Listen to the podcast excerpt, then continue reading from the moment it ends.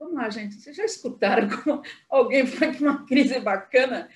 Isso é empreendedorismo mesmo, né? Isso é pegar o touro pelo chifre e vamos para frente, né?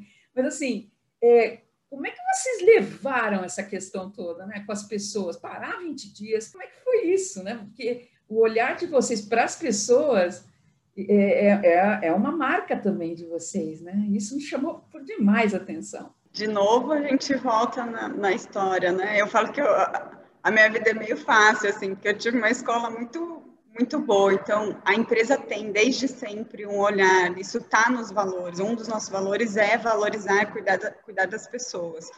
Né? E a gente diz que empresa familiar, os, os pioneiros emprestam um pouquinho do DNA deles para o negócio, né? E tem uma mistura aí de DNAs, né? Meu pai é o cara da visão, da inovação, do não se contentar em fazer do mesmo jeito.